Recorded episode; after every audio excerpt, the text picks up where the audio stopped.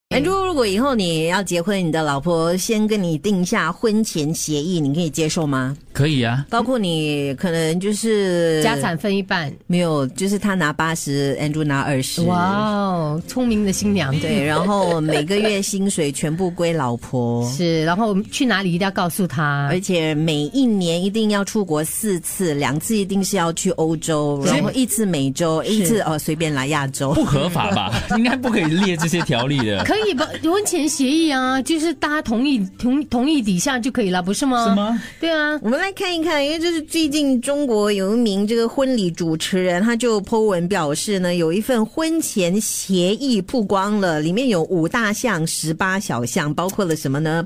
男方婚前所有个人财产，在领取结婚证之后，都归为夫妻共同的财产，好，就都五十都五十啦。哦，OK OK，这个还好。每个月的工资发放日之后，是由女方给男方发放零用钱，而且要多少呢？是由老婆来决定的哈。 Very good 哦对于生育跟教育问题，是以女方的意见为主。哦婚后男方从父母方受赠、继承等方式所得到的财产，都是夫妻共同的财产，而且在房产证上一定要加女方的名我字。听到这边那个新郎应该 开始翻翻白眼了。对，因为听说好像他就是呃悔婚了， 还没有结婚之前不要看到这说些他婚前协议就哦 no，我不要我不要娶你。坦白讲，如果你能够列出那么多的话，可见哦，以后婚后你还会有其他的想法。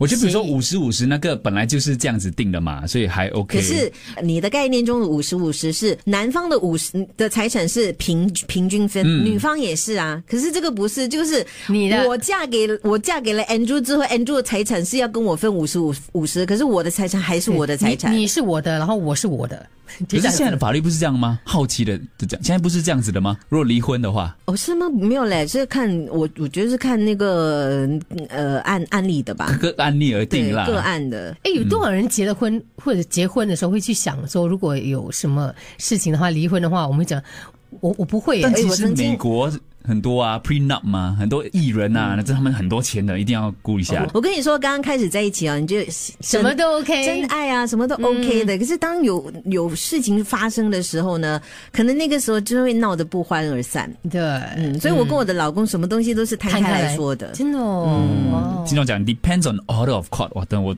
如果不希望不要遇到这种情况了。不会，我一定给我三把嘞。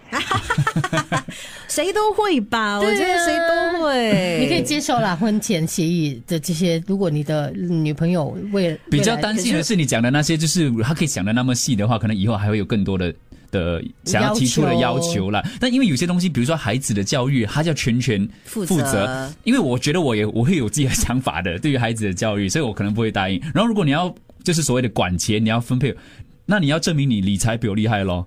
我在想，有没有人在这个婚前协议会，就是因为刚刚所说的全部都是可能跟金钱有关嗯呐、教导孩子有关呐、啊如果在里面也放一个房事， 规定他的几次啊老公一天要 几，哇 你有吗？